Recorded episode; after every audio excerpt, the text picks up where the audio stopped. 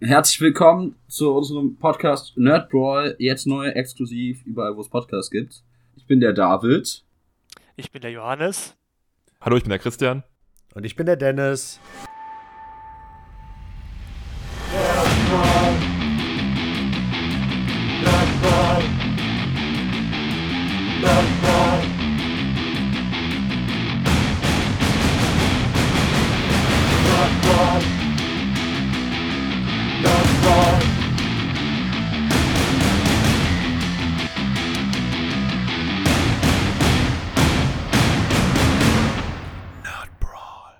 Das Konzept ist relativ einfach. Wir sagen direkt dazu kein Originalkonzept, aber wir hatten Lust, es mal selbst zu machen. Also machen wir das einfach selbst.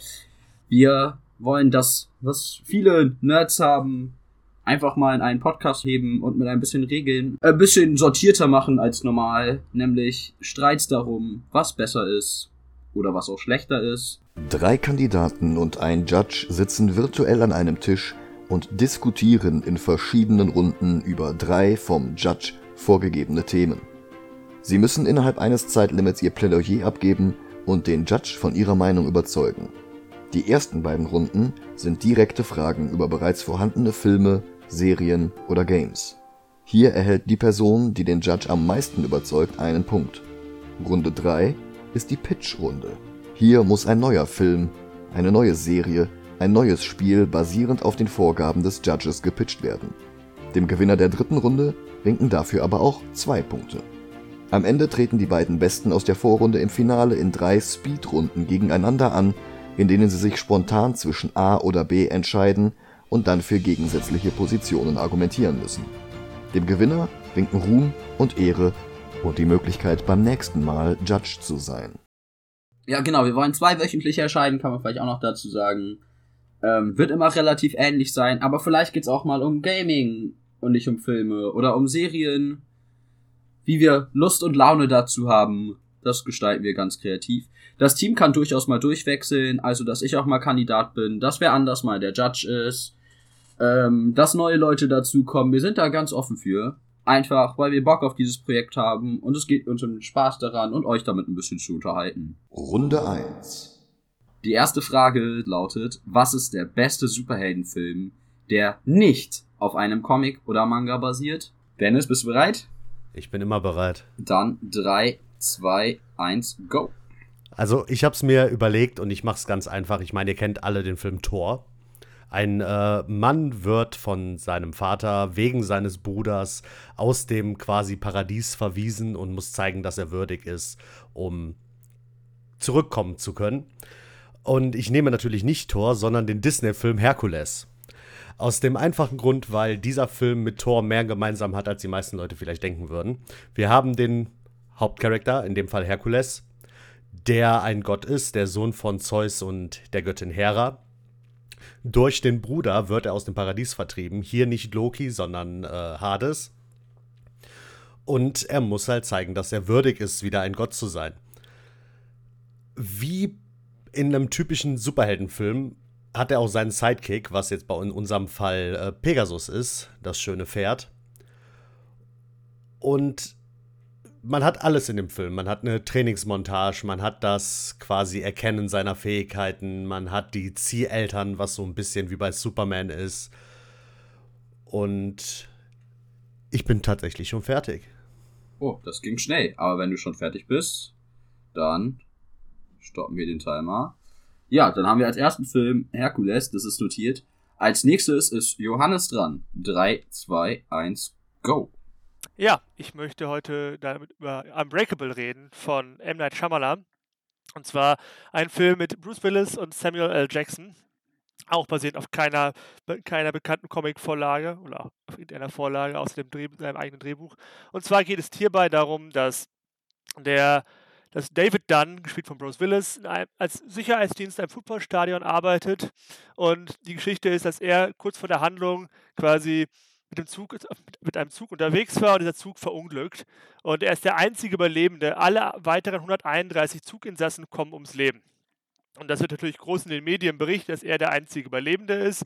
Und ja, auf ihn aufmerksam wird ein Mann namens Elijah Price, gespielt von Samuel L. Jackson. Elijah Price Liz leidet seit seiner Kindheit unter Glasknochen, sitzt im Rollstuhl. Aber Elijah Price ist großer Comic-Nerd und auch, handelt auch mit Comics und Original und ist überzeugt, dass David ein Superheld ist.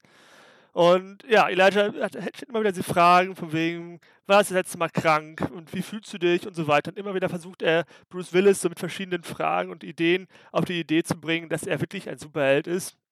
Und David, gespielt von Bruce Willis, möchte das eigentlich gar nicht wahrhaben. Es kommt sogar zu einer Szene, wo sein eigener Sohn das erfährt und auf ihn schießen möchte, um ihm zu beweisen, dass, dass er doch Selbstheilungskräfte hätte. Aber nun ja, immer weiter merkt vielleicht David doch, dass er irgendwas Besonderes ist. So, als er sich daran erinnert, dass er, der Auto, dass er einen Autounfall in der Kindheit schwer auch überlebt hat und so weiter. Auf jeden Fall, auf jeden Fall kommt er dann zu der Erkenntnis, dass er das, dass er vielleicht etwas ausprobieren würde. Und nachts geht er dann raus, macht so ein bisschen einen auch so die ersten Erkenntnisse seiner Superheldenfähigkeit und stellt auch fest, dass er sogar die Fähigkeit besitzt, die schlechten Taten von Menschen zu sehen, wenn er diese berührt. Und so findet er von, so einem, von einem Regular, ich glaube, Abfallwirtschaftstyp sie heraus, dass dieser gerade bereit ist, einen Mord an einer Mutter mit Kindern zu begehen, schafft es sogar auch in einem schweren Kampf, diesen Mann zu, äh, zu stellen, beziehungsweise aus dem Fenster zu werfen.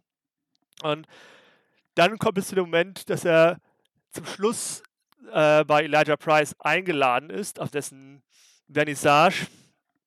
Und ja, Mr. Price offenbart ihm dann, indem er ihm zum ersten Mal die Hand gibt, und zwar ohne Handschuhe, ganz wichtig, dass er, wo sich dann plötzlich herausstellt, dass er, der, dass Elijah Price derjenige ist, der ihn dazu gebracht hat, dass er ihn, er, dass er den Zug hat entgleisen lassen, dass er an mehreren Stellen dafür gesorgt hat, dass, dass, Bruce Willis seine Superheldenkräfte aktiviert, weil Elijah Price sich selbst als der Bösewicht sieht. Er möchte, er möchte selbst zum Supervillain werden.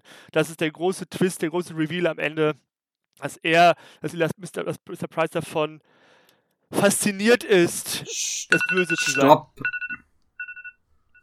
Ja. Passt okay. perfekt. Dann als nächstes ist der Christian dran. Bist du bereit? Alles klar. Also, Birdman ist ganz klar der beste Film, äh, Superheldenfilm ohne Comic-Vorlage.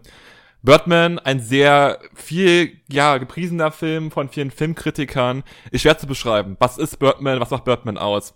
Nun, der erste Gedanke ist wahrscheinlich, ja, Birdman ist so genial, weil es ein One-Shot-Film ist. Also man hat quasi nur einen wirklich sichtbaren Shot. Das Ganze spielt eigentlich fast nur in einem Set.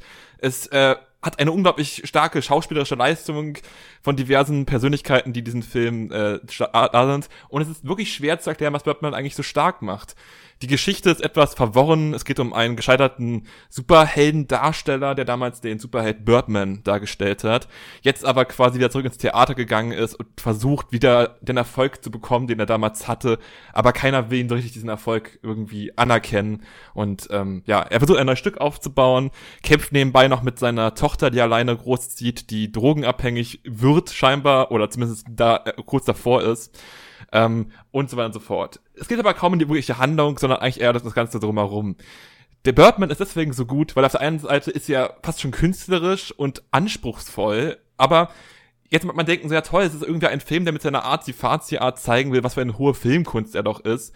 Ähm, aber ich nicht, der Film ist nicht nur was für Filmnerds, die sich ähm, die anspruchsvolle Filme angucken wollen, sondern ich denke auch, dass selbst Menschen, die jetzt nicht unbedingt den großen anspruchsvollen Film suchen, mit diesem Film Spaß haben. Denn er ist künstlerisch, er ist stark von seiner Ausdrucksweise von den Schauspielern, es ist spannend, den Schauspielern zu folgen, er ist humorvoll, er ist visuell stark ähm, und auch mysteriös. Man weiß immer nicht, kann er nun fliegen, kann er nicht fliegen. Es gibt so viele Sachen, über die man nach diesem Film diskutieren kann. Ähm, Deswegen ist Birdman eindeutig der beste Film äh, äh, ohne eine Comic-Vorlage in Superhelden-Genre. Und das war's eigentlich schon. Da gibt mir jetzt gar nicht zu sagen. Okay. Dann haben wir das soweit. Alle drei haben den Film vorgestellt. Ich wiederhole nochmal. Dennis hat sich Herkules vorgenommen von Disney. Johannes hat Unbreakable von M. Night Shyamalan genommen. Und Christian hat Birdman genommen. Alles drei sehr gute Filme. Was mir aber bei fast allen gefehlt hat, weil ich jetzt mal in zwei Sätzen von euch hören möchte, warum genau euer Film der beste Superheldenfilm ist. Dennis beginnt wieder in zwei Sätzen. Weil er alles hat, was ein äh, Superheldenfilm braucht. Er hat eine tragische Backstory. Er hat einen Helden, der Superkräfte hat. Ja, und er hat seine Ups und Downs. Er hat seine Love Interest, äh, Interest. Er hat alles. Also, wenn man die Story von Herkules nehmen würde, könnte man daraus mit allen Superhelden wahrscheinlich einen Film machen. Okay. Der, äh, Johannes? Ähm, Ja, aber mein Film ist deswegen ein guter Superheldenfilm, weil er anfangs nicht aussieht wie ein klassischer Superheldenfilm. Man, man beginnt, man kommt rein bei diesem Film, wenn man nichts über diesen Film weiß, denkt man nicht, dass denkt man erst, es wird irgendwie ein, ein Actionfilm. Bruce Willis ist auch nicht bekannt irgendwie als Superheldendarsteller, auch Samuel L. Jackson nicht. In einer Form das sind unbeschriebene Rollen. Und gerade dadurch, dass es am Ende sich dann mehr und mehr in diese Richtung entwickelt zu einem Superheldenfilm. Das macht ihn gerade so großartig. Okay.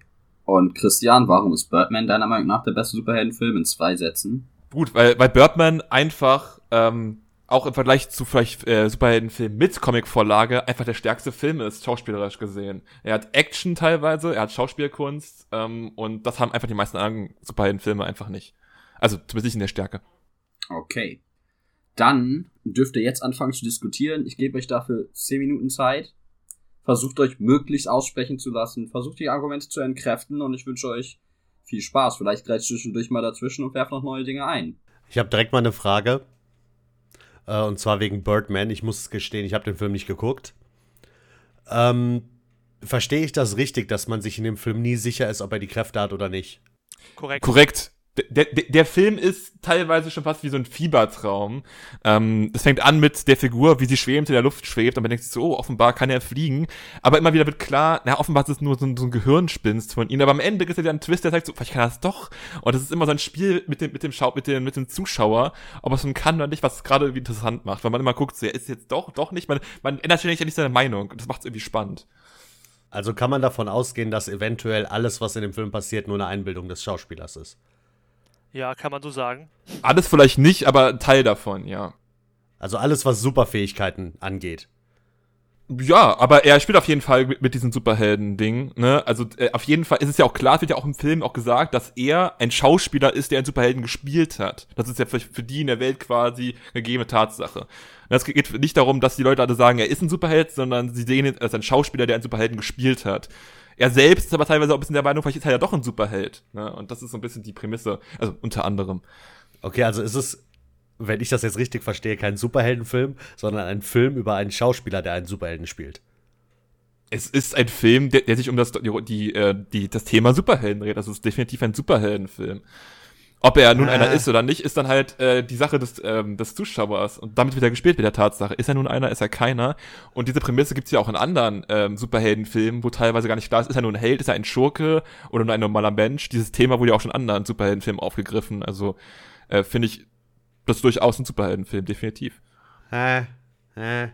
Ich finde, ja, dieses Thema Superhelden wird halt in dein, deiner Story bei dir halt Hercules halt auch, das ist halt generisch. Das wird halt schon 100, hat man 100 Mal gesagt. Wie du sagst, Thor, Superman, eigentlich gefühlt die Hälfte aller bekannten Comicbuch-Charaktere haben diese Backstory irgendwie so ein bisschen als, außerhalb, als jemand, der nicht aus der Welt stammt, dann irgendwie von Foster Parents aufgezogen wird. So also Geschichten, das hat man auch schon gesehen und damals macht Hercules ja auch nichts Besonderes mehr. Das ist ja nicht, es ist eine Story, die schon lange bekannt ist, die auch relativ wenig mit der, mit der Originalvorlage zu tun hat, also mit der griechischen Mythologie, äh, hat sich Disney ja sehr viele Freiheiten genommen und somit hat es halt im Prinzip auch eine Vorlage, die vielleicht nicht Comic ist, aber ja, wenn, wenn es zu dem Zeitpunkt zumindest Vasen sind, zumindest auch in einer Form von bildlicher Darstellung. Also ich, ich finde halt auch, das Problem ist auch bei, bei Herkules, ähm, Thor wurde ja durch Marvel zu einem Superhelden gemacht. Ne? Thor ist ja auch eine Sagengestalt aus der ähm, nordischen Mythologie und wurde dann von, ähm, von Marvel zum Superhelden gemacht. Herkules auch im Disney-Film, ist eigentlich einfach nur eine kindliche Darstellung von der Sagenfigur Herkules. Er wird, er wird aber nicht von Disney zum Superhelden gemacht.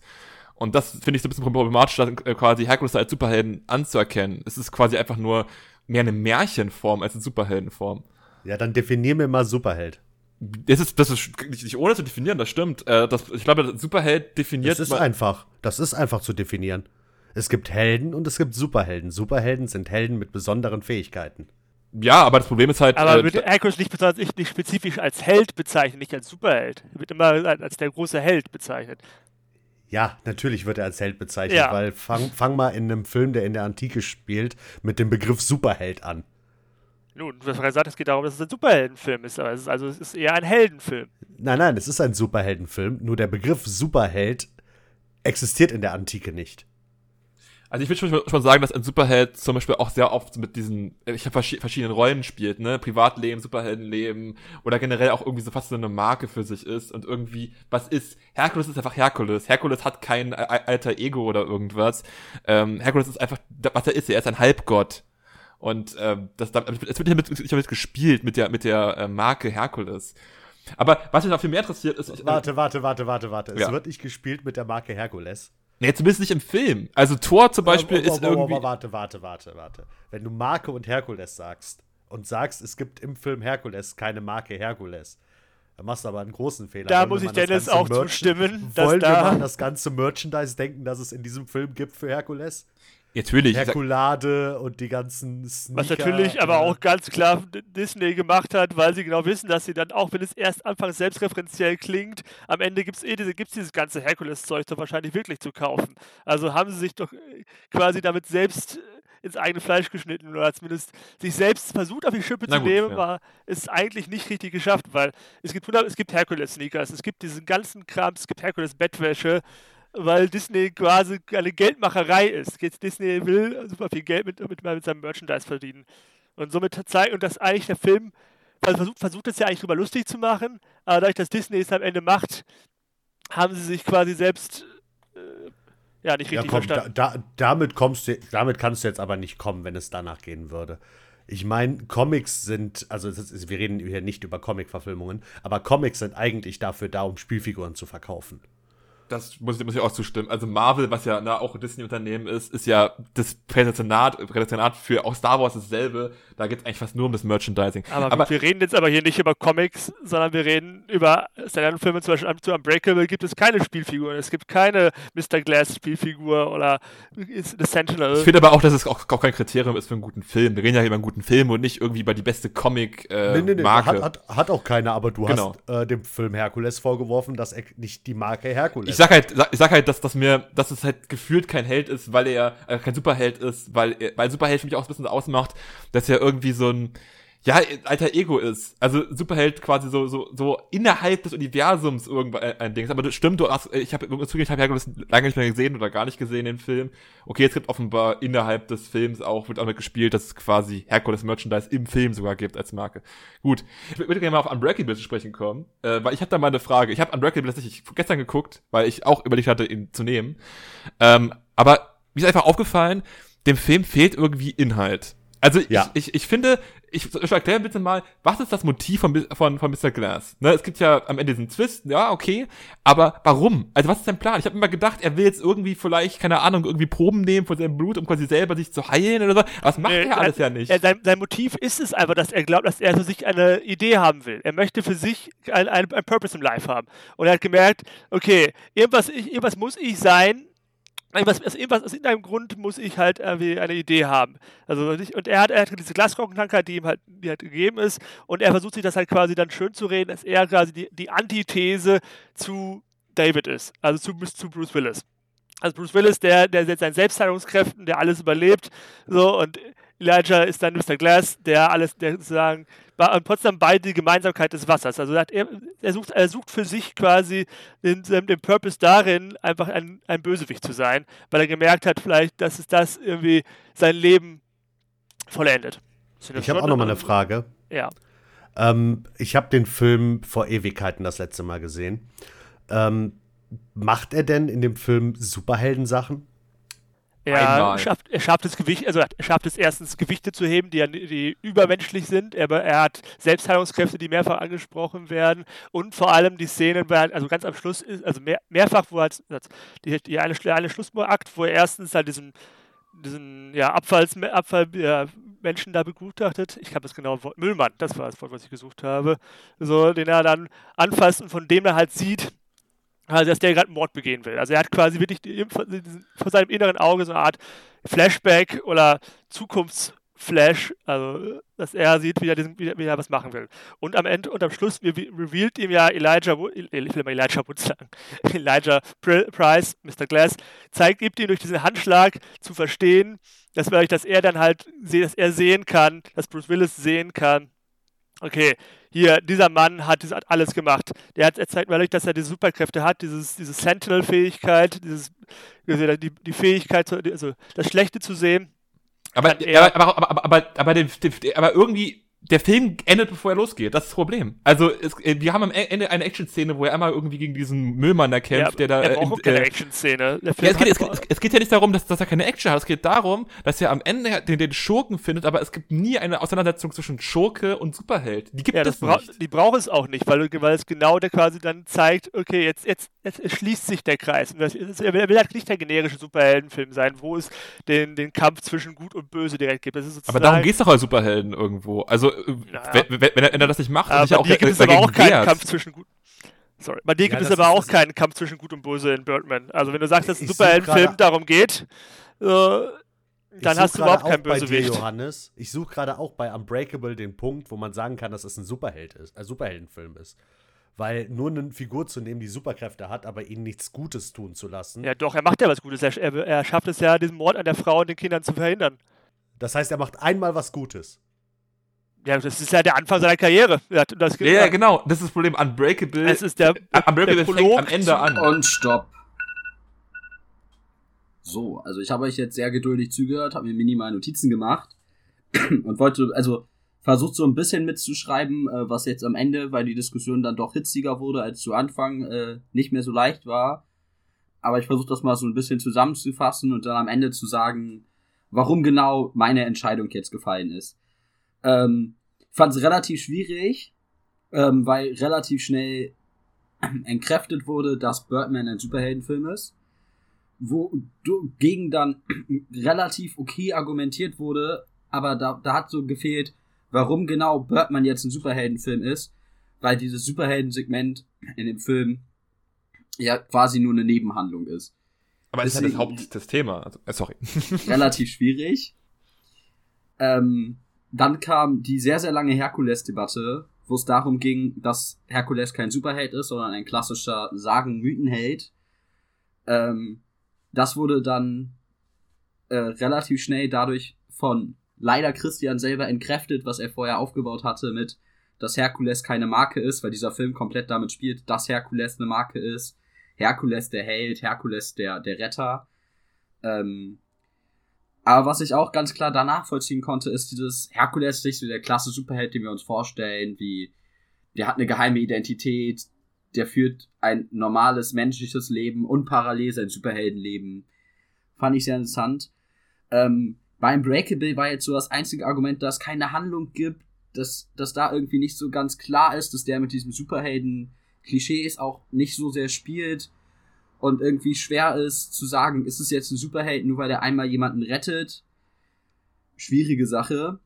Ähm, kurz dazu, was mir da noch für Filme eingefallen wären. Hancock hätte ich noch eine sehr interessante Wahl gewehr, gew äh, gewesen, weil der spielt komplett mit Superhelden-Klischees. Incredibles. Incredibles wäre auch ein wunderschöner Film dafür gewesen. Äh, Split, genau. Das Split ist die Fortsetzung von Unbreakable. Ja, Aber hätte man ja durchaus dafür auch nehmen Unbreakable dürfen. besser. Äh, muss zu meiner Schande gestehen, ich habe nicht alle Filme davon gesehen. Also, äh, ja, okay, Herkules habe ich vielleicht vorgestern noch mal geguckt. Ich weiß auch nicht, irgendwie wurde mir vorgeschlagen, ich ja, den guckst du jetzt. Äh, mal ganz kurz, ich muss mal dazu sagen, wenn Johannes Split oder äh, Glass genommen hätte, Hätte man dann hätte, er in, dann hätte er in der Runde gar keine Chance gehabt. ja, weil du einen Anti-Helden-Film auch gewählt hättest. Egal. Nee, Ähm, nee, nee, nee, nee, darum geht es nicht. Aber äh, Split und Glass sind beide so auseinandernehmbar, das ist unglaublich. Ich habe nur Split gesehen. Ich habe Unbreakable tatsächlich nicht gesehen. Aber ich muss, komme jetzt zu meiner Entscheidung. Ich habe mich tatsächlich für Herkules entschieden. Runde 1 geht also somit an Dennis, weil ähm, für Birdman kamen dann doch relativ wenig Argumente, außer der Cast, warum das ein guter Superheldenfilm ist. Weil du quasi mit dem Cast, nur dass der Film davon lebt, dass er einen unfassbar guten Cast hat. Ähm, aber die Geschichte, wa warum jetzt genau da dieses Superhelden-Thema ein Spiel, eine Rolle spielt, kam für mich nicht an.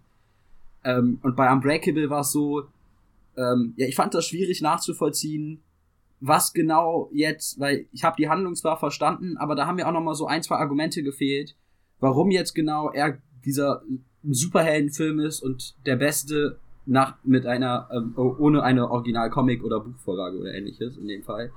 Äh, deswegen habe ich mich für Herkules entschieden, weil man hat sich zwar der griechischen Mythologie entlehnt, aber man hatte schon so weit rausgeholt aus der griechischen Mythologie, dass ich äh, finde, das ist durchaus äh, eine solide Wahl und deswegen geht der erste Punkt an Dennis. Dankeschön. Also, das, ich, ich habe ich, ich hab, ich hab mir auch selber ins äh, Knie geschossen, weil ich den Film von nicht kannte. Ja, also die, Marke, die Markendiskussion hatte wirklich. Also, Die, Mar die, Ja, Marken- ist die Markendiskussion einfach mal hat mich halt gepokert. Einfach zerstört, das tut mir leid. Und ich, ich, ich möchte noch mal kurz nachlegen wegen Herkules, wegen Geheimidentität. Ähm, das braucht der Film aus dem Grund nicht, weil er am Anfang halt einfach nur Herkules ist, ohne irgendwie. Die Leute wissen nicht, dass er der Sohn von Der, Zeus der, ist. der Film, der Film alle aus. erzählt tatsächlich sehr, sehr schön, für kindgerecht eine, eine Geschichte. Und ähm, der, der spielt komplett auch mit Superheldenfilm-Klischees, indem es eine Marke wird und so. Runde 2. Welcher ist der beste James Cameron-Film, wo er das Drehbuch geschrieben hat? So haben wir das jetzt definiert. Und ich würde sagen, Johannes fängt diese Runde an, dann Christian, dann Dennis und Johannes, deine drei Minuten starten jetzt. Okay, ja. Mein Film ist Terminator 2. Und zwar, ja, Terminator 2, Tag der Abrechnung, zehn Jahre nach Teil 1.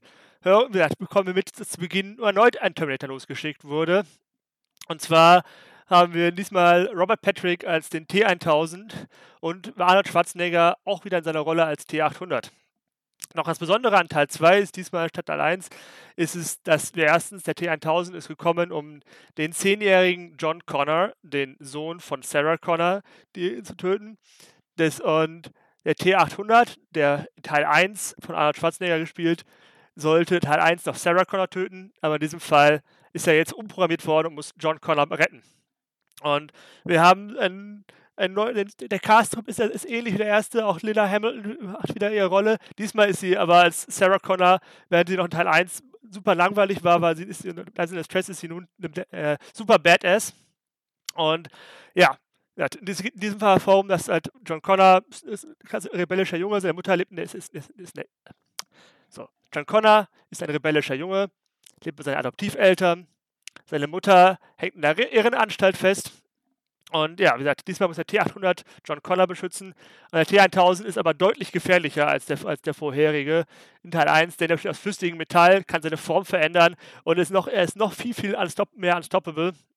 Und ja, am Ende gelingt es nur mit Hilfe von flüssigem Stickstoff und einer Stahlschmelze, den T1000 wirklich vollkommen zu vernichten. Und es ist wirklich alles ist super auf Action getrimmt. Die Effekte sind für die Zeit genial. Und ja, alles macht einfach viel mehr Spaß als im ersten. Es hat ein bisschen auch so einen gleichen Twist, ein bisschen Nettigkeit, ein bisschen, ein bisschen mehr Humor an einigen Stellen, was dem, was dem, dem, dem ersten Teil, der mehr so Slasher-Richtung ging, deutlich eine nettere Note verbreitet. Okay, bist du fertig? Ja. Okay. Dann geht's weiter mit Christian und let's go. Dankeschön. Äh, ja, wenn es um James Cameron-Filme ging, war ich bis vor drei Tagen noch äh, sehr ja, unbedacht und kannte fast gar nichts, muss ich ehrlich zugeben. Also klar, ich kannte die Filme vom Namen her, aber habe wenig gesehen. Ich habe jetzt viel nachgeholt und habe gemerkt, was ist so die Stärke von James Cameron-Filmen. James Cameron-Filme handeln sehr oft über vom Überleben oder von der Jagd sogar. Sei es Terminator, sei es Rambo, sei es Aliens, sei es Avatar, selbst äh, Titanic, wenn man das mehr als Jäger sieht, ist in gewisser Weise ein Jagdfilm. Was macht so ein Jagdfilm gut? Ist die Brutalität, der Spaß beim Jagen? Nein, nicht, das, das ist ja kein Wetterfilm, sondern dies ist ein Überlebensfilm. Es ist die Spannung und das Interesse am menschlichen Urinstinkt. Überleben. Eine Jagd über 90 Minuten spannend zu halten, ohne dass es nervt oder repetitiv wirkt, ist eine große Herausforderung. Meiner Meinung nach hat all dies Aliens der Rückkehr am besten gemeistert. Ja, ich weiß, Alien ist ein Horrorfilm im Gegensatz zu zum Beispiel Rambo oder Terminator, die eher ins Action-Genre äh, zugeordnet sind. Ähm, aber das ist nicht die einzige Stärke des Films. Denn Aliens hat auch wesentlich stärkere Persönlichkeiten als Terminator und Rambo. Diese, klar, beides sind Badass, aber ich finde, eine Frau, die trotz geringer körperlicher Stärke gerade durch ihre Schwächen in be bestimmten Momenten viel mehr Badass ist als Rambo und der Terminator zusammen.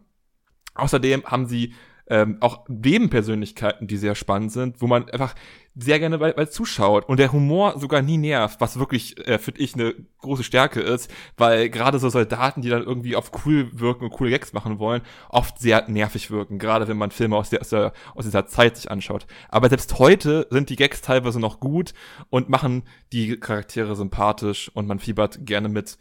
Und ich muss dazu sagen, ich habe Aliens zum ersten Mal geguckt, die Rückkehr, und ich habe mich noch nie so sehr, war ich gebannt von einem Film und habe 150 Minuten lang Spannung pur erlebt. Bist du fertig? Ja. Super. Dann würde ich sagen, Dennis, let's go. Ja, ich habe mich für einen Film entschieden, den ich tatsächlich dieses Jahr das erste Mal gesehen habe, aber nicht gelesen, weil mein Film von James Cameron ist basiert auf einem Manga. Und zwar ist es Alita Battle Angel oder Battle Angel Alita.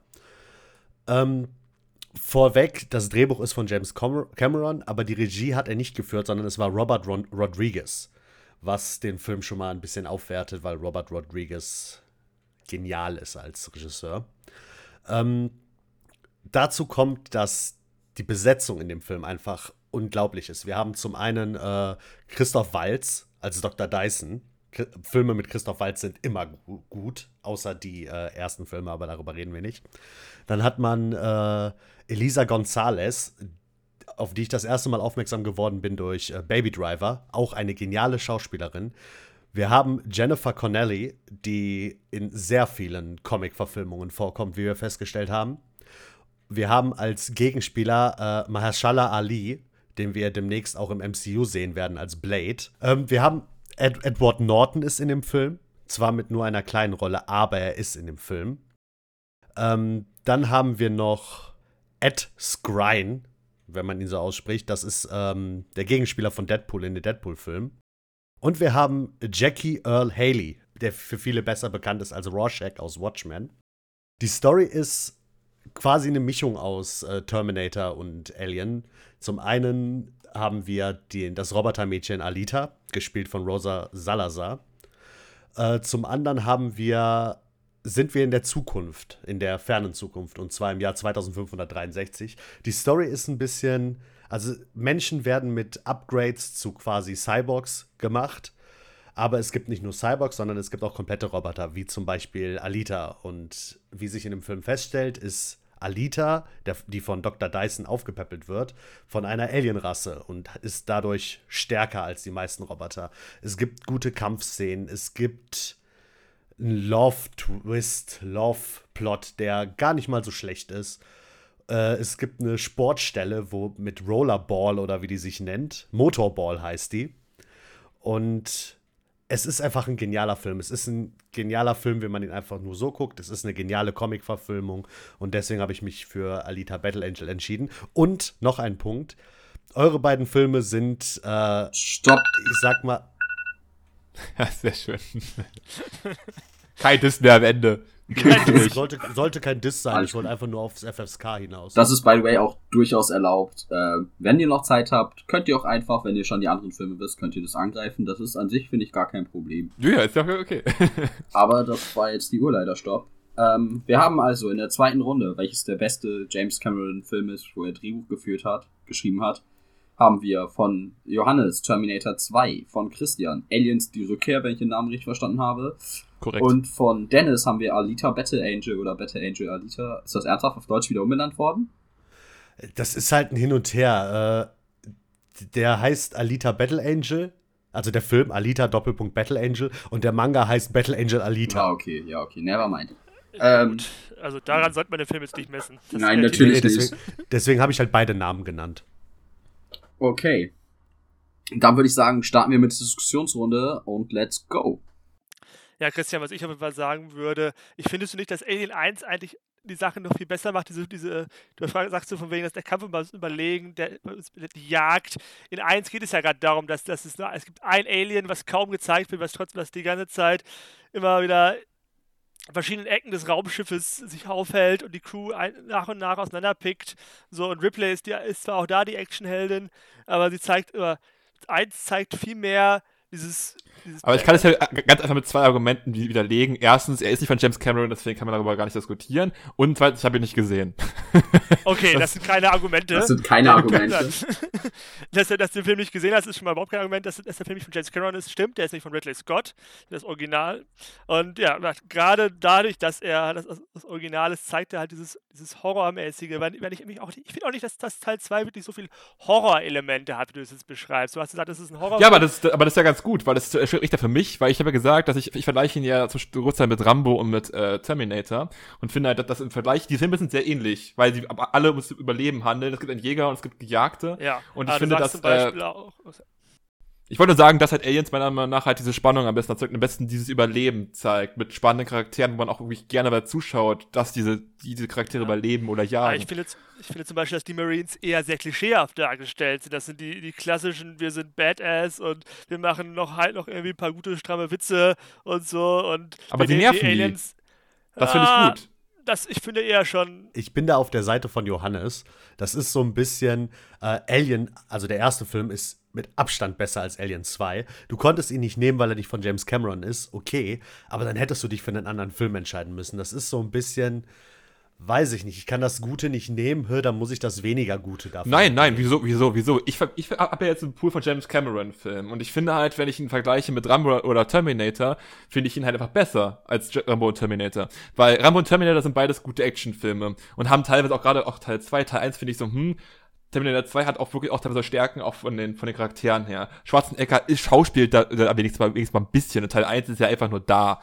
Äh, genauso wie übrigens auch der T1000 Teil 2 einfach nur da ist. Der ist auch einfach ja. nur da. Der es, geht, es, geht ja auch, es geht ja auch nicht darum, die schauspielerische Leistung des, des, des T1000 oder des T800. Es geht ja um die schauspielerische Leistung auch vor allem von Linda Hamilton als Sarah Connor, die, in der, auch von, die gerade einen Wandel macht von der, der Damsel in Distress in Teil 1 zur Actionheldin, wirklich, die, die sich jahrelang darauf vorbereitet hat. Das wird auch, wird auch gesagt von wegen, sie hat sich darauf vorbereitet, hat, hat ihren Sohn darauf vorbereitet, dass es wiederkommen passieren kann, dass er, dass es halt so weit, dass irgendwann Skynet kommt und sie gibt alles dafür, ihren, ihr Kind zu retten und dafür ihren Plan durchzusetzen. Und auch Arnold Schwarzenegger in seiner Rolle als Terminator, der versucht, fährt irgendwie ja, so eine Vaterfigur darzustellen für. Aber sie ist ja auch, sie ist ja auch eine, eine gebrochene Frau. Ich meine, sie fängt an ja. in, der, in, der, Psychiatrie und auch über den Film hinweg äh, hat sie ihre schwachen Momente, wo ihr Sohn sie teilweise äh, helfen muss. Ja. Ihr Sohn eigentlich eher der Bad ist, ist als sie. Der Ridley genau. Scott im Gegensatz dazu ist von du, äh, durchgehend eigentlich, sie ist zwar eine schwache Persönlichkeit, also eine schwache Frau in dem Sinne, aber man sieht gerade, dass sie im Gegensatz zu den Marines diese Marines teilweise aussehen lässt wie Weicheier, weil sie dann die, die, die Züge übernimmt und dann eigentlich für mich mehr Badass ist als jeder Actionfilm. Ähm, und ich meine, wenn wir über den Terminator reden und sowas, das ist halt das größte Klischee, was du überhaupt haben kannst. Das kann auch gut sein, natürlich. Es ist ein Actionfilm, aber es ich finde halt. halt es ist gerade klein Klischee, weil es ja nun mal diese Unstoppable Force war ja zu Beginn, ist ja, muss ja, muss ja zuletzt auch den Zeitpunkt sehen, wo der Terminator entstanden ist. Also, das ist da noch nicht, noch nicht das Klischee war. Klar, jetzt inzwischen. Natürlich, natürlich, natürlich. Aber es ist halt der erste. Es ist sozusagen diese, auch, auch gerade auch Effekt, effekttechnisch, was damals was da gemacht wurde, ist, man dachte sich, okay, diese, wie kann man diese unstoppbare Maschine. Aber als Feind ist das, äh, ist das Alien ja genauso wenig persönlich, genauso wenig Persönlichkeit wie der, wie der Terminator als Gegenspieler. Aber du siehst ja in Teil in Teil 2, also in Teil 1 ist es noch super, super schwierig, das Alien zu töten. Während in Teil 2 die Aliens massenweise sterben. Die sterben, so, es wird ja irgendwie offscreen werden ja mehr Aliens getötet als überhaupt irgendwie überhaupt gezeigt werden in Teil 2. Es sterben auch massenweise Leute in Rambo und Terminator. Ja, äh, natürlich, natürlich ist es weniger Terminator stirbt aber nicht. Ich, ich, stimme dir voll, ich stimme dir ja vollkommen zu, dass das Aliens 2 weniger Horror ist als Alien 1. Äh, aber trotzdem ist es halt ein guter Film in dem, was er macht, weil er das Überleben zeigt. Er zeigt, es ist immer noch eine, eine Bedrohung. Die Aliens sind zwar heute nicht mehr so, so bedrohlich wie im ersten Teil, aber trotzdem sind sie eine Bedrohung. Der Großteil der Leute in dem Film sterben. Es sind eigentlich nur noch am, so, am Ende bevor ich gleich wieder keine Zeit habe, um zu reden äh, möchte ich erstmal sagen, es ist schon recht arm, dass ihr beide zweite Teile nehmen musstet. Ähm, wiederum finde ich es ganz schön, dass wir alle drei Filme genommen haben, wo die Hauptrolle eine Frau ist. Aber ist also der nicht Teil Aber ist bei dir nicht die Hauptrolle eigentlich Christoph Walz, der entsprechend. Nein, nein, Alita, Be äh, als Alita ist die Hauptrolle. Also es ist, es ist auch bei dir eigentlich auch wieder. Den, äh, ich finde, Alita hat gute Momente, so, aber auch, auch, auch, schauspielerisch gut gemacht. Er sagt, die Augen muss man sich dran gewöhnen. Ich finde es eine sehr schwierige Designentscheidung. Die großen Augen von Alita So, aber ich kann, kann darüber hinweg, bin auch darüber hinweggekommen, als wir den Film jetzt teilweise angeguckt haben. Aber ist, ist, ist Alita nicht, nicht sogar Teil 3? Weil du meinst ja gerade, es ist eine, äh, eine, eine Transformation aus äh, Aliens und äh, Terminator. Also es ist ja quasi Teil 3, weil es ja quasi beide Filme vereint und daraus lernt. Wenn du jetzt sagst, dass Teil 2 jetzt irgendwie ein Negativpunkt ist für unsere Filme, weil es eine Fortsetzung ist, eine Weiterentwicklung ist, ist äh, Alita ja auch eine, eine Fortsetzung in dem Sinne, wenn man so sieht. Das ist eine Weiterentwicklung aus diesen beiden Filmen, die wir jetzt gerade genannt haben. Es ist aber keine gute Weiterentwicklung, beziehungsweise James Cameron hat ja hat jahrelang gebraucht dafür, überhaupt irgendwie Alita durchzubringen, weil er immer wieder neue, neue Ideen hatte, weil er einfach gemerkt hat, Alita hat vielleicht doch nicht so das Projekt, was, ich, was mir wirklich am Herzen liegt. So, und ja, ich finde, Alita hat einfach, hat, hat einfach auch zu viel Story insgesamt. Es ist einfach an so vielen Ecken, also du hast so viele Charaktere, die irgendwie reingeworfen werden und dann irgendwie ihr Potenzial verschwenden. Marcel Ali verschwendet mal auch sehr viel Potenzial.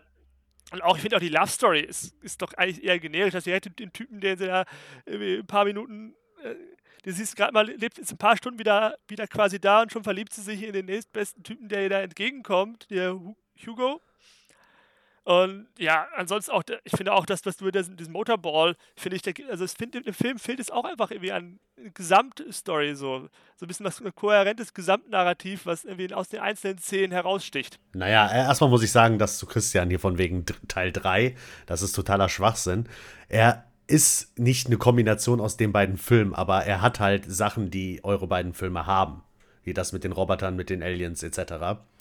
Aber es ist ja eine Manga-Vorlage und das passiert ja auch im Manga. Das ist ja jetzt nicht so, dass sie das für den Film geändert Aber haben. was ist dann dein Negativpunkt, wenn du sagst, dass wir beide Teil 2 wählen? Das war ja für dich gerade quasi ein Argument, dass es schlecht ist, Teil 2 zu wählen. Was ist denn dann, warum? Ja, warum habt ihr nicht, eher, du konntest den ersten Teil nicht nehmen, okay, aber warum hat Johannes nicht zum Beispiel den ersten Teil genommen? Ja, weil ich denke, dass Terminator 2 die, die Handlung von Terminator 1 verbessert. Also es hat, es hat ähnliche Momente, es hat auch wieder klar diese Unstoppable Force, aber gerade dass, da, dass, dass wir mehr, mehr Character Development haben, dass wir mehr versuchen, auch auf diese, diese Endzeit-Story einzugehen, dass es halt soweit ist, dass, dass, dass halt John Connor in der, in der, in der Zukunft lebt und dass er, dass, dass er was, was, was wichtig ist, dass Skynet auch vernichtet werden muss, dass sich sogar noch darum kümmern wollen, Skynet in der Vergangenheit zu vernichten.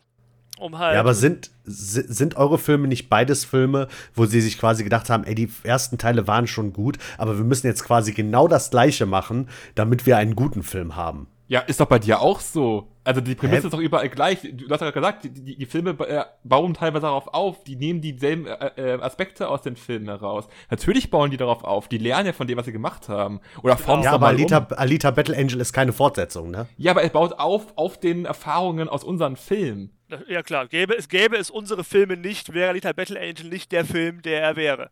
Also ja, ohne, ohne nee, den nee, nee, nee, das, kann, das, kannst du, das, das kannst du nicht sagen. Ja, doch, also die, die, die Entwicklung des, äh, der, der, der, Technik, die James Cameron für Terminator 2 vorangetrieben hat, also gerade halt auch so die Fluid Der Schurke heißt sogar Dyson, genauso wie in Terminator genau. 2. Also wir sehen ja auf jeden Fall die Parallelen und woher das alles kommt. Also das kann man nicht das widerlegen. Das kommt aus einem Manga.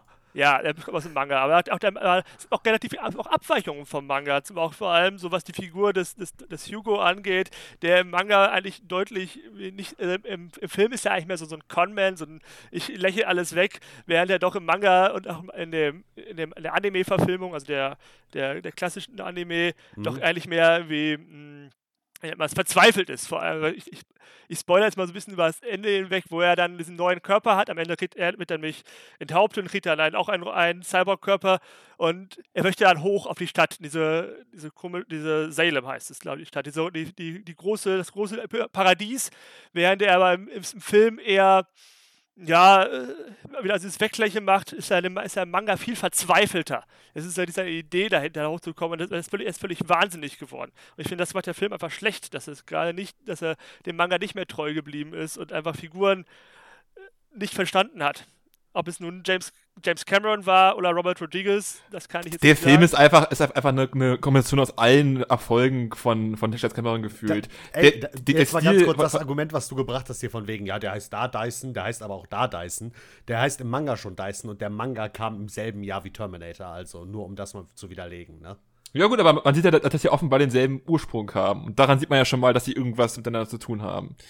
Ähm, das wollte ich jetzt damit nur sagen, ne? Ob das dann, ne, vielleicht ja beide haben dieselbe, offenbar, beide sind vom Comic ein bisschen inspiriert. Offenbar hat James Cameron diesen Comic gesehen, damals schon, und hat dann beide Filme darauf so ein bisschen Das kann man aufgebaut. jetzt nicht sagen. Das würde ich jetzt. Nee. ich Die glaube, Idee das ist- zumindest von dem ist Charakter. Zufall. Der Begriff Dyson ist ja zum Beispiel auch ein Staubsauger. Also, Ja, eben. So, Da ist, da ist die Frage, wie, wie alt ist die Firma Dyson? Weil ich, äh, haben die sich auch dann danach benannt? Wer weiß. Ich glaube, Also- die Firma Dyson ist noch älter, aber das ist auch, spielt auch gar nicht eine Rolle. Ja, Dadurch, eben. dass, dass halt Terminator Faktencheck 2 bitte. Die, die Story von Teil 1 einfach auch vernünftig weiterspinnen und einfach dem Ganzen nicht nur einfach, das einfach, das, einfach denselben Film neu auflegt. So, Ja, äh, doch, aber genau nein. das, genau das macht er. Er Das nimmt macht es genau halt nochmal das Gleiche. Wir schicken jetzt einen Roboter in die Vergangenheit, um Ja. äh, Aber John Connor zu in töten. diesem Fall hast du aber halt- diesmal nehmen wir den äh, T800 als gut. Das Problem ist halt auch leider, dass der Stopp! Mensch, ich dachte, ihr hört auf den Counter. Ähm, Haben wir nicht gehört, den Counter. Nee, ich auch oh nicht. krass. Er ist auf jeden Fall auf der Aufnahme mit drauf. Egal.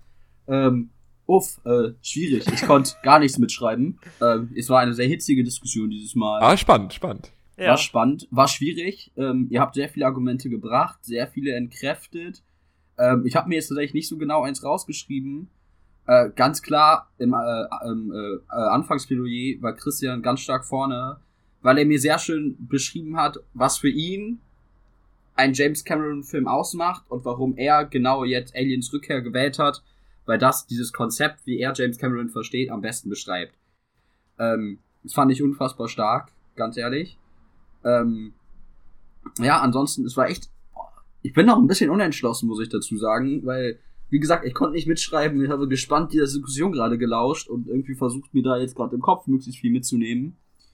Ähm, ich würde sagen, jeder nennt mir jetzt noch mal ein Argument, ein einziges, warum es der beste Film ist, und dann entscheide ich mich. Äh, beginnen wieder mit Christian, äh, nee, mit Johannes, entschuldige. Ähm, ja, Terminator 2 macht halt gerade das, auch- macht auch einen James Cameron-Film aus, dadurch, dass er gerade dieses, das Konzept des alten Filmes ver- verbessert und sogar noch, an, noch mal mit einem deutlich besseren Hauptdarsteller-Cast, äh, weiblichen Hauptdarstellerin mit Sarah Connor verbessert. Christian. Ganz einfach, ich habe in den letzten drei Tagen sieben Filme geschaut. Davon war Rambo 1, 2, Terminator 1, 2 und Aliens. Und Aliens war einfach der einzige Film, wo ich wirklich nicht mal auf das Handy gucken konnte, weil ich die ganze Zeit so gespannt war von diesem Film und so aufgeregt war und danach wirklich noch danach darüber nachdenken musste in meinen Träumen. Und deswegen ist es einfach der beste Film. Dennis. Äh, ganz einfach, und zwar, ähm, um das Beste zu sein, muss es für alle zugänglich sein. Und bei meinem Film, den kannst du mit deinen Kindern gucken und das ist ein guter Film. Und den, die Filme von den beiden haben halt die Einschränkung, dass sie, ich glaube, FSK 16 und 18 sind. Und ich finde, wenn es schon so eine Altersbeschränkung gibt, dann ist es für mich nicht der beste Film. Okay. Gut. Äh, ich glaube, ich habe mich tatsächlich entschieden. Und äh, mein Punkt geht an Christian, weil ich bei Christian am meisten nachvollziehen konnte, was, diesen, was ihn an diesem Film gefesselt hat, warum er nicht loslassen könnte, warum für ihn im Vergleich auch mit anderen Cameron-Filmen für ihn es der beste Film war. Und deswegen geht dieser Punkt diese Runde an Christian. Vielen Dank. Also ich, ich möchte mal ganz kurz sagen, ich hätte ihm Johannes gegeben. Äh, einfach aus dem Grund, weil wir, also Christian und ich, was genommen haben, wo die Idee nicht von James Cameron ist und Johannes wenigstens was genommen hat, was auf James Cameron. Ich weiß. Ich konnte, ich konnte Johannes Film auch kaum widerlegen, weil ich, war, auch es war bei mir aber auch schwierig, bei dich nicht zu widerlegen. So, Aliens ist halt auch ein verdammt guter Film, das muss ich leider auch sagen. Ja, aber das Ding ist. 2 hat auch kaum Kritikpunkte. Also ich habe ich hab eine Liste gemacht von, von Minuspunkten und ich hatte aufgeschrieben, Schwarzenegger ist nicht so ein guter Schauspieler und der, und der T1000 ist nicht, ist nicht so spannend wie der Term- Terminator im ersten Teil. Das war's. Mehr Ja, ey, es ein. war, es, ey mir, mir fiel die Entscheidung jetzt auch echt schwer, muss ich ganz ehrlich sagen. Und deswegen habe ich jetzt so ein bisschen danach entschieden, wer mich jetzt mit seiner Argumentation am meisten überzeugt hat. Und darum es geht's war in dem Fall so, genau. Ja, Und klar. Da ich der Judge bin. Muhaha. Okay. Ich hätte Es ein bisschen mehr auf das Thema, dass es das Original Cameron ist, eingehen sollen. Hat Dennis recht. Ja, alles gut. Ja. Also, so, so, als, als, so, wa- was ich mir ein bisschen mehr von euch beiden, von euch allen drei gewünscht hätte, was ihr gemacht habt, aber nur untereinander. Ihr hättet auch einfach noch ganz andere Cameron-Referenzen ziehen können, ne? Das, das hätte man ein bisschen mehr machen können, weil er hat ja schon eine relativ große Drehbuch-Vita. Aber hey, alles gut. Bin froh, dass niemand Titanic genommen hätte. Avatar. Ja, das, das, Problem, das Problem ist mit äh, James Cameron, ich habe genau zwei Filme geguckt und der eine war Terminator 2 und der andere war äh, Alita Battle Angel. Ich habe exakt zwei geguckt. Avatar und äh, Alita Battle Angel. Aber den auch nur beide. 2, und sonst- Rambo 2, Aliens. Ich habe fast alles gesehen, außer Ed- Battle Angel und True Lies. Das habe ich alles geguckt. Also guck, guck dir auf jeden Fall Alita Battle Angel mal an.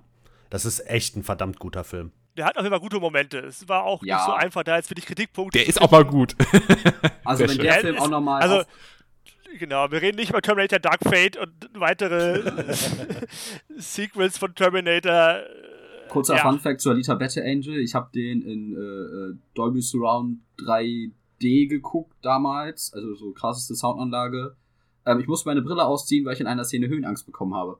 Und zwar panische Höhenangst. Ich habe angefangen zu zittern, weil das so gut gemacht war. Das war halt echt Das, wenn sie auf diesen Kabeln da hochgehen. äh, das, wenn er auf dieser, nee, er steht irgendwann, keine Ahnung, auf einem alten Wasserspeier oder irgendwie sowas und guckt runter. Und Ah, das okay, hat ja. mich echt zerstört. Ich musste die Brille abnehmen. Und meine damalige Freundin hat mich angeguckt und meint so, was ist denn jetzt mit dir los? Ich so, das ist viel zu hoch, das ist viel zu hoch. äh, ja, aber ey, Also es ist ein Kinofilm, ne? Es sind die aber alle. Also Cameron-Filme sind Kinofilme. Cameron-Filme sind fürs Ja, Kino ja. gemacht, ja, ja. Ja. Das, der, ist, das, der, der Mann weiß, weiß, wie man Blockbuster macht. Das ist auf jeden Auf Fall. jeden Fall. Und zwar gute Blockbuster. Das war das Ding, also das habe ich bei einem Film gesehen. Ich habe jetzt hier, hier meinen uralt scheiß äh, äh, äh, 4K-Fernseher und das wirkte halt einfach nicht so. Und von der Story her fand ich da jetzt aber noch am packsten und deswegen war es für mich dann das Beste. Ja. Äh, Wie gesagt, wir haben sau schwierige Fragen gehabt, aber ich finde, ähm, dass ihr sehr gut argumentiert habt. Und am Ende entscheide halt eben ich, ne? Nee. Ja, komm, mach weiter. Ich Mach bin weiter. Jetzt, jetzt bin ich am meisten gespannt von allem. Ich Genau. auch. ähm, äh, jetzt, genau, nochmal kurz die Reihenfolge. Christian fängt jetzt an, dann Dennis, dann Johannes. Der Pitch. Das heißt, ich sage quasi ein grobes Thema für einen Film und die anderen müssen mir einen Film beschreiben, in dem sie, also den, den Film mir pitchen, also eine originale Idee von ihnen. Oh, genau, das ist jetzt so ein bisschen die Kreativfrage quasi. Und zwar ist der heutige Pitch, pitche einen Heist-Movie mit Tieren. Christian, deine drei Minuten starten jetzt. Dankeschön. Mein Setting ist der Kalte Krieg, ein Setting, das äh, durch einen namhaften Shooter wahrscheinlich bald wieder an ähm, Bedeutung gewinnt. Der Kalte Krieg ist ein fast unverbrauchtes Setting, äh, obwohl die Kombination aus nahezu unendlichen Mitteln, kaum Zeit, kaum ethischen Grenzen und der Paarung von Kreativität und Wahnsinn unglaubliche Ideen hervorgebracht hat. Keine Idee war zu verrückt, wenn auch nur der Hauch der Hoffnung bestand, dass diese einen Vorteil dem Feind gegenüber liefern. Auch an Experimenten vor Tieren wurde kein Halt gemacht. Seien es Delfine, die zum Entschärfen von Tiefseeminen eingesetzt wurden, sogenannte Panzerhunde, die dazu ausgebildet wurden, sich mit Sprengstoff beladen unter einen Panzer zu legen, oder die Fledermausbombe. Mein Film schönt diese Idee noch weiter. Ein Forscherteam hat unter dem Decknamen Operation T, äh, Tier Transformed, Improved, Employed Animals Tiere genmanipuliert, transformiert und für den Kampfeinsatz ausgebildet. Auch diese Tiere kamen nie zum Einsatz und kurz vor Ende des Kalten Krieges schafften es sogar einige dieser Tiere auszubrechen. Diese Tiere, jeder Spezialist auf seinem Gebiet, schließen sich jetzt zusammen, um auch die restlichen Tiere aus dem Labor zu befreien und die Gräueltaten der Weltöffentlichkeit bekannt zu machen. Dies ist kein leichtes Unterfangen, denn außer dem Papagei Oreo ist es keinem der Tiere möglich, menschliche Sprache zu sprechen.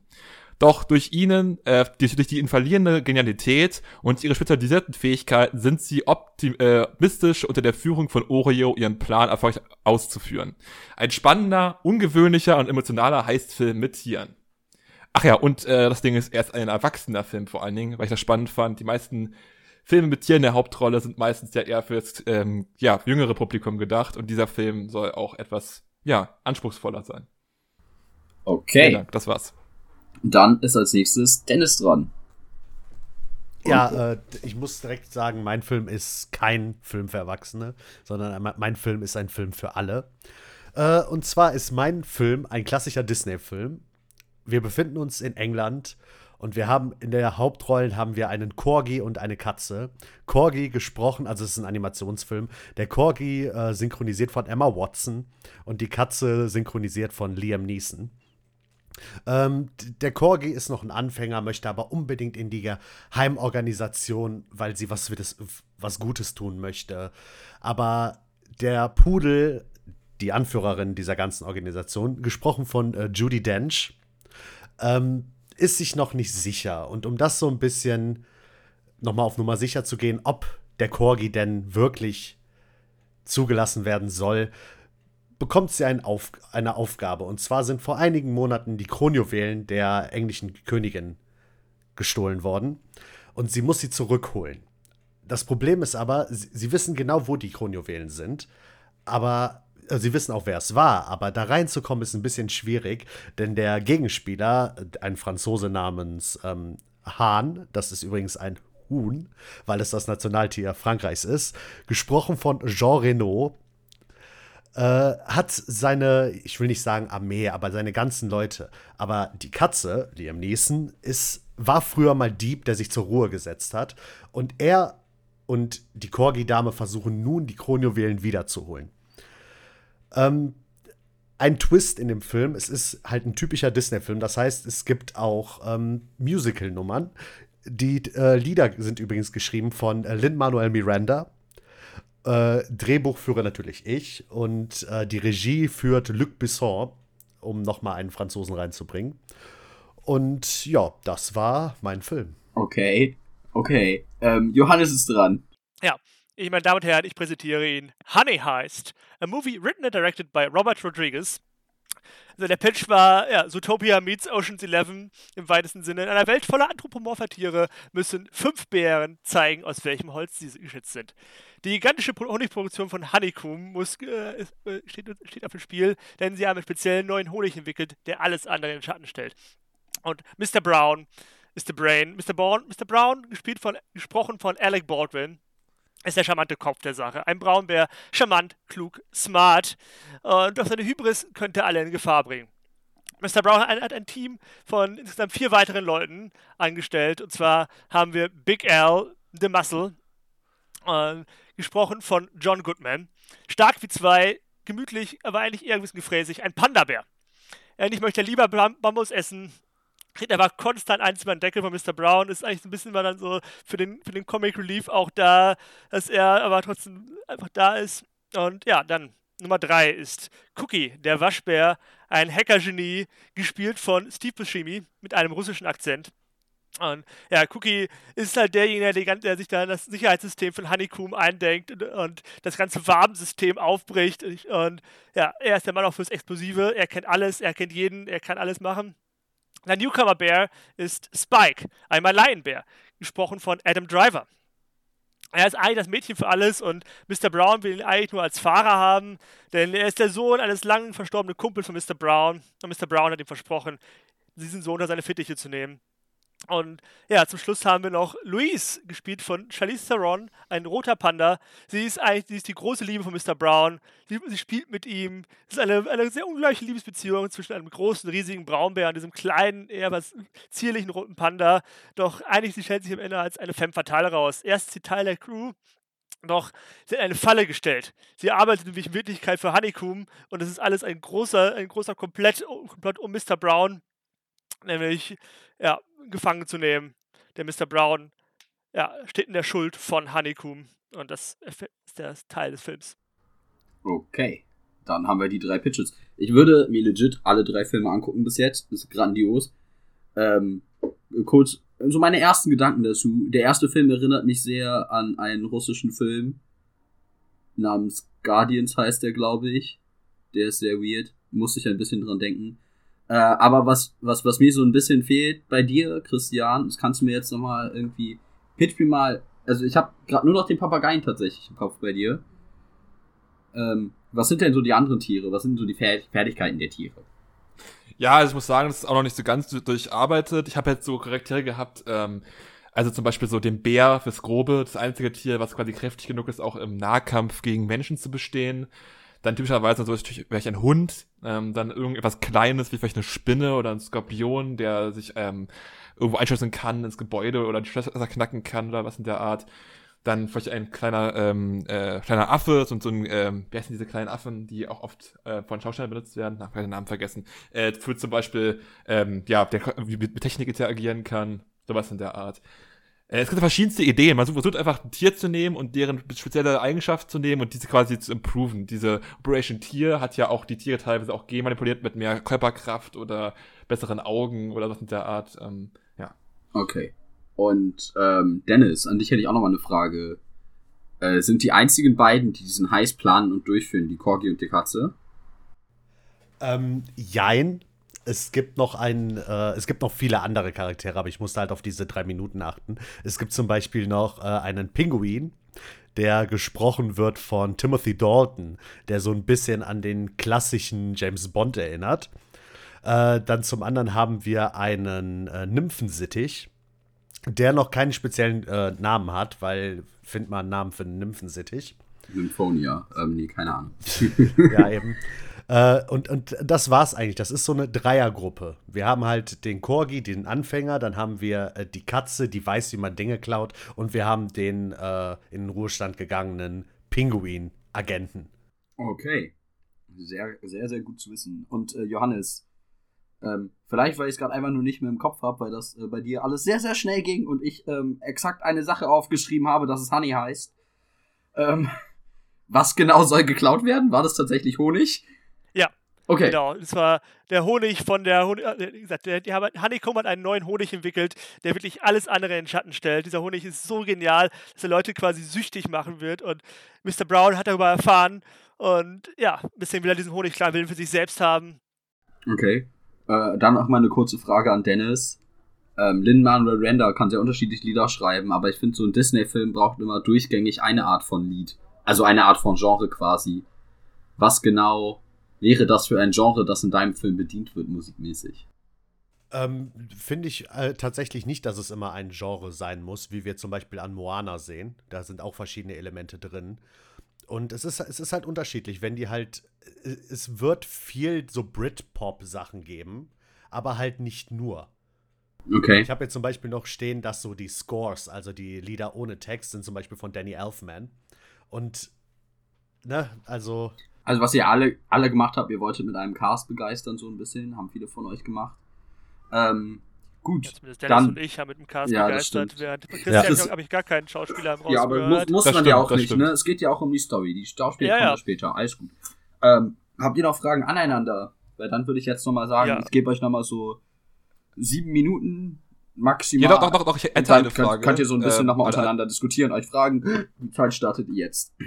Ja, dann fang an, Christian. Du hast Genau, eben meine Frage an dich, Johannes. Ist, ist dein Film, ist wahrscheinlich auch wie jetzt hier, äh, auch eher so Disney-mäßig, also auch eher für ein junges Publikum? Oder No, weiß ich gar nicht. Ich würde nicht sagen, dass er für ein junges Publikum ist. Also ich würde jetzt nicht, ich würde schon, äh, so wie halt auch Ocean's Eleven ist vielleicht nicht, also für ein gemischtes Publikum ist eher schon eher, eher Also schon a- ab älter. 12. Ab 12, genau. Maximal 16, so vielleicht PG-13 ist ja so der, der amerikanische Markt.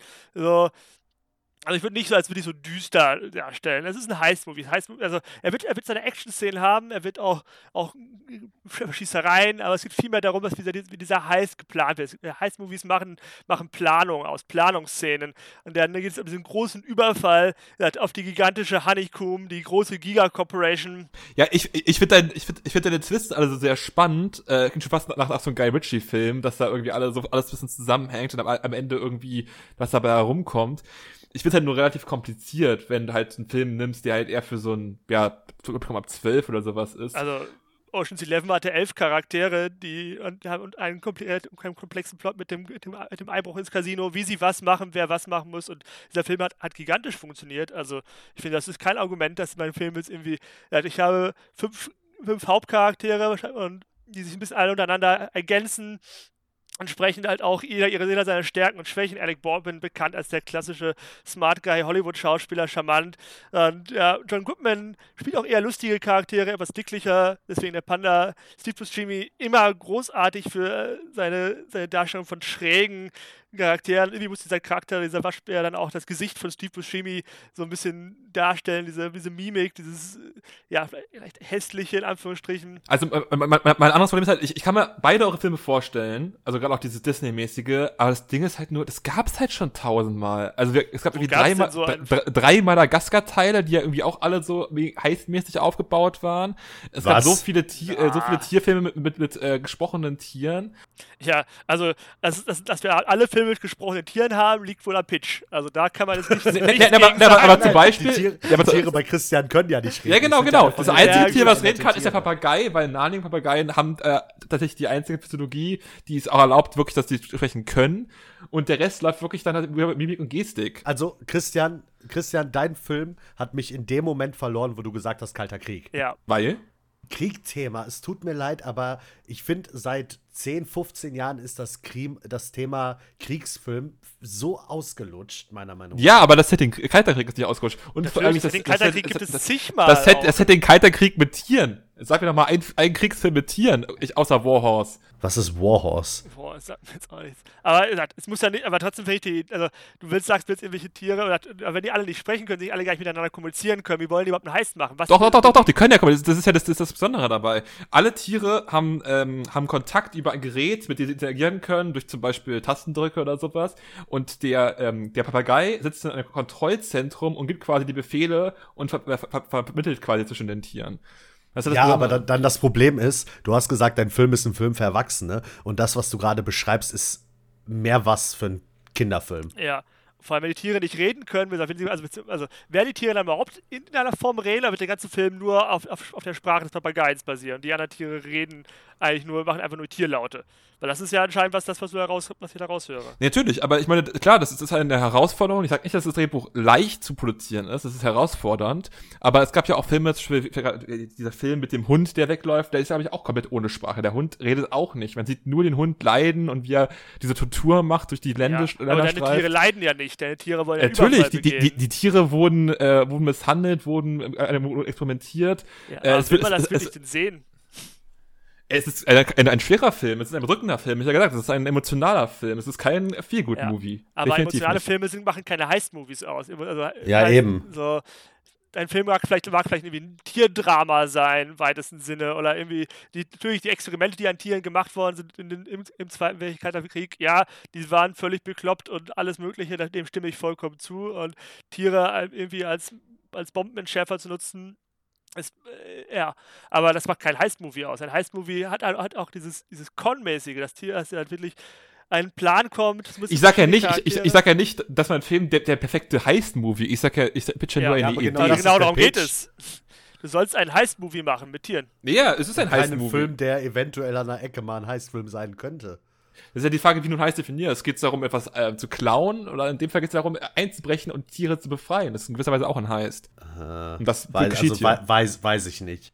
Also Dennis, was bei dir nochmal, was war, das, was war der Heist bei dir? Den habe ich noch nicht ganz verstanden. Ähm, der Heist bei mir ist, dass äh, der Corgi, der unbedingt zu dieser Geheimorganisation möchte, halt noch nicht dafür bereit ist, aber halt gehört hat, dass ähm, was geklaut wurde und deswegen will sie das, was geklaut wurde, was in dem Fall die Kronjuwelen der Königin sind, äh, die zurückholen. Ja, das erinnert mich auch ein bisschen hier an diesen The, The Queen's Corgi-Film, wo du jetzt mal wegen Corgis und die Königin und so weiter, das klingt mir mich wie nach einer Story, die auch schon da war. Ja, also eben, tausendmal. Als, als Heistfilm, sondern halt Corgis und Animationen und Königin und Kronjuwelen. Ja, ja, Moment, Moment, Moment. Ich habe mir ja schon Gedanken gemacht, warum ich gerade den Corgi gewählt habe und das Ganze mit Kronjuwelen und so gemacht habe es ist halt, es liegt halt daran, dass der Corgi nun mal der Hund der Königin ist. Also jetzt nicht in meinem Film. In meinem Film ist es einfach nur ein Corgi. Okay, also aber, es ist doch nicht mal der Hund der, also das wird ja gerade Sinn machen, dass es der Hund, dass es der Hund der Königin ist. Wenn es nicht nein, nein, es ist ja, es ist nicht der Hund der Königin.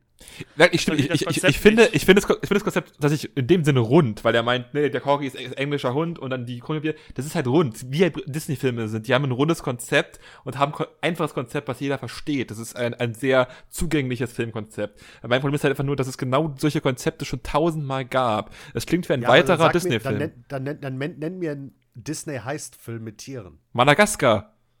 Das ist erstens kein Disney-Film. Ja, gut, kein Disney-Film. Okay, Disney-Filme, ich bin nicht Disney-Experte. Wo ist Madagaskar ein Heist-Film?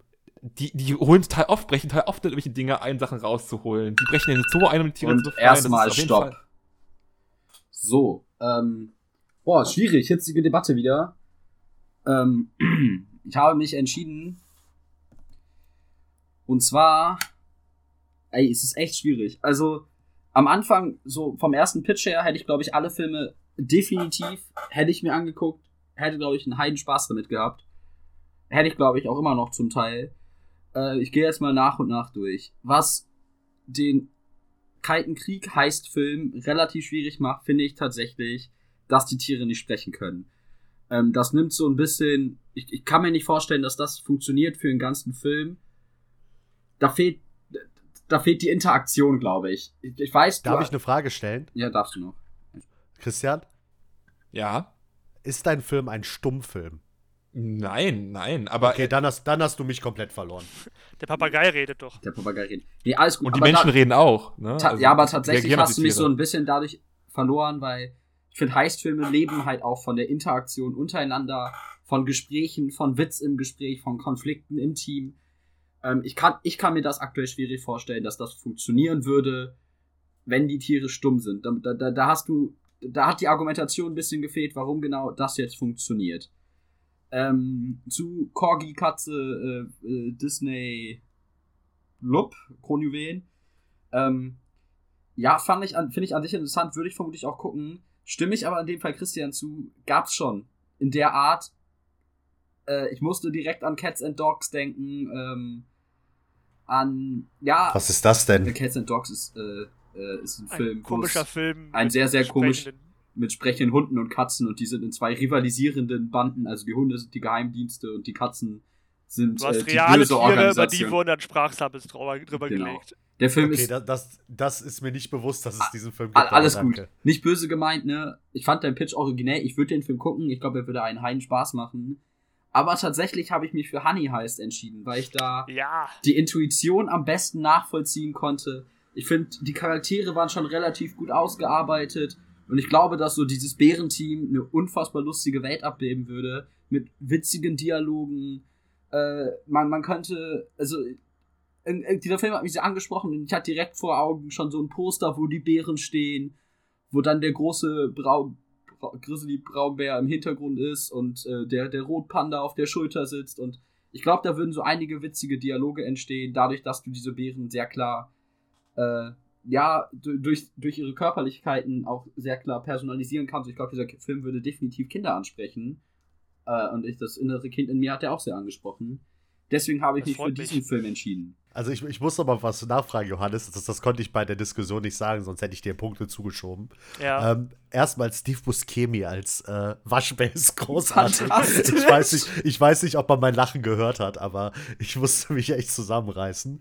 Und zum anderen, sag mir bitte, dass der, da- dass der Film damit endet, dass die alle den Honig probieren und dann einer sagt, "Hm, ist halt Honig. Ja, irgendwie sowas. Es wird, wird schon irgendwie so einen guten Plot-Twist haben, so am Ende. Ah, genial. Irgendwas muss da noch ich hätte kommen. Ihn auch genommen. Ja, Also- ich hätte ihn auch genommen. Es war, es, ich, musste, ich musste die ganze Zeit schmunzeln. Ey, bei Johannes konnte ich mir nichts aufschreiben, weil du hast sehr schnell gesprochen und da mitzuschreiben mit deiner Schauspielerbeschreibung, mit deiner Charakterbeschreibung. Du hast einen sehr schönen Pitch erarbeitet. Dankeschön dafür. Wir wollen alle diesen Film sehen, denke ich mal, oder? Ja.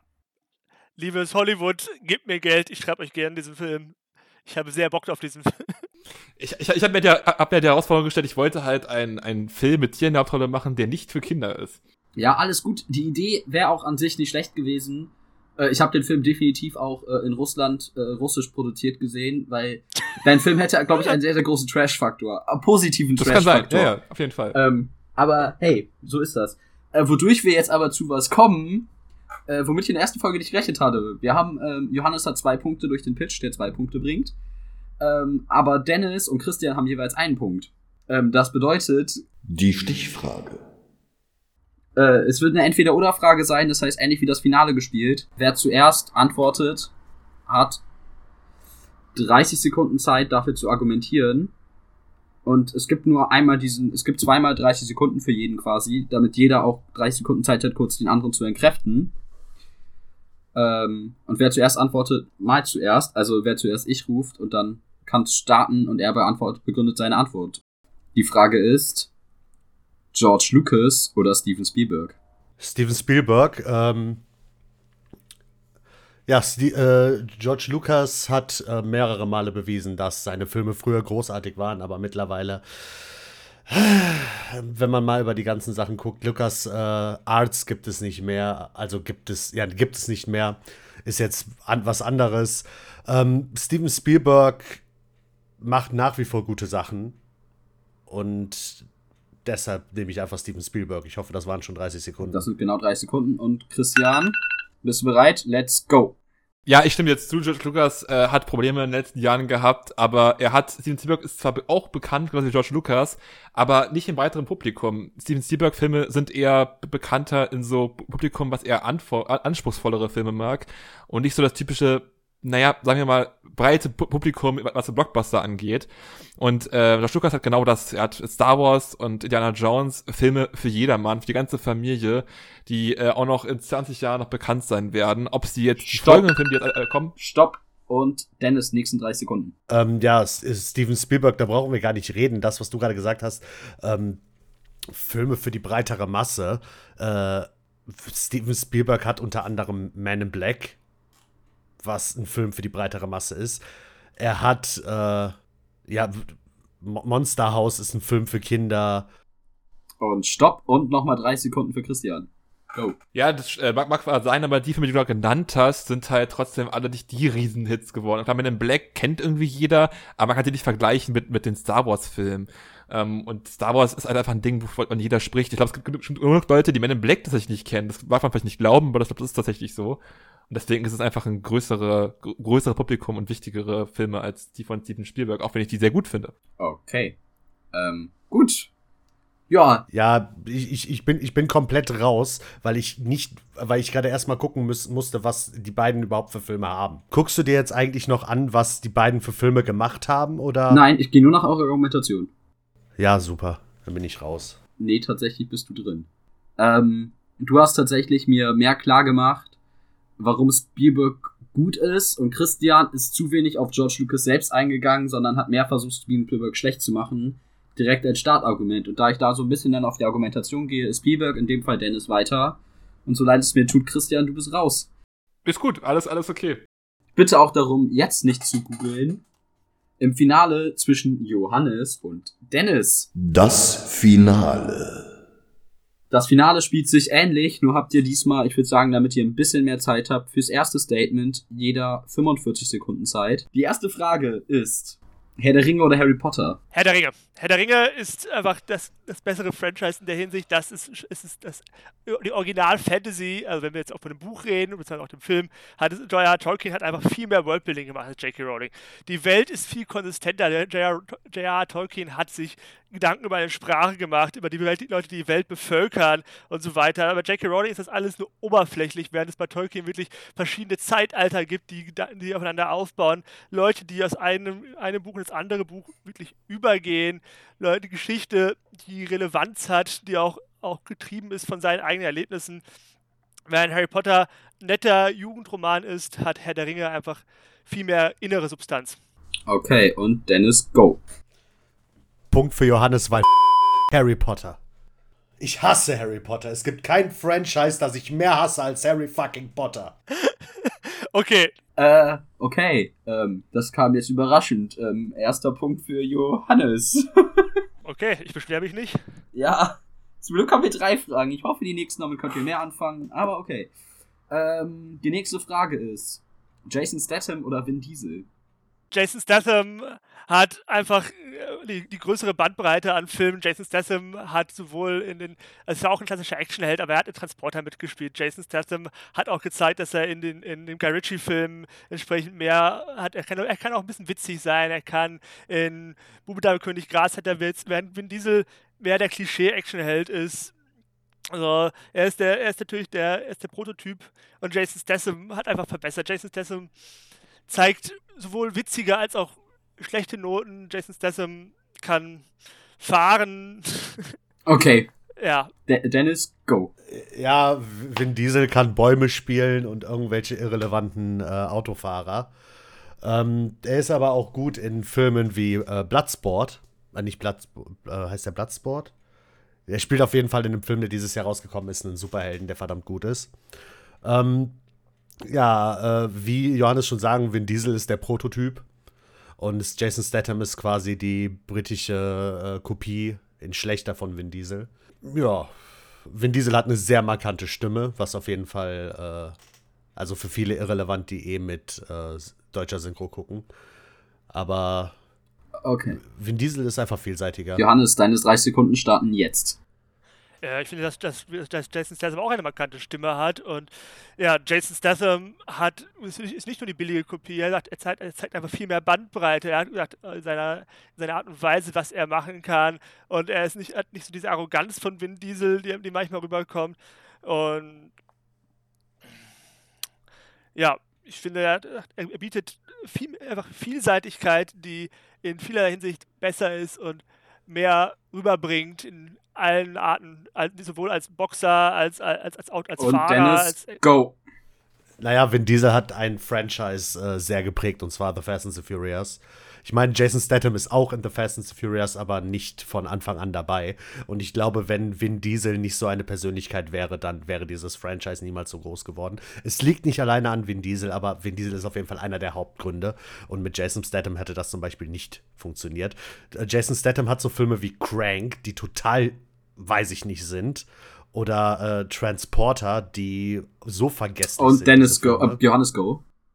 Äh, ja, wie gesagt, äh, ich finde, The Rock hätte, macht mal nach viel mehr das Franchise von äh, Fast and the Furious aus. Und du sagst, Jason Statham ist auch in The Fast and the Furious. Das heißt, und Jason Statham hat und Crank, ja, zeigt in Crank halt auch, dass äh, ein völlig überbrodelnder Actionfilm seit Crank gibt einem noch einfach die Epitomie des Actionfilms.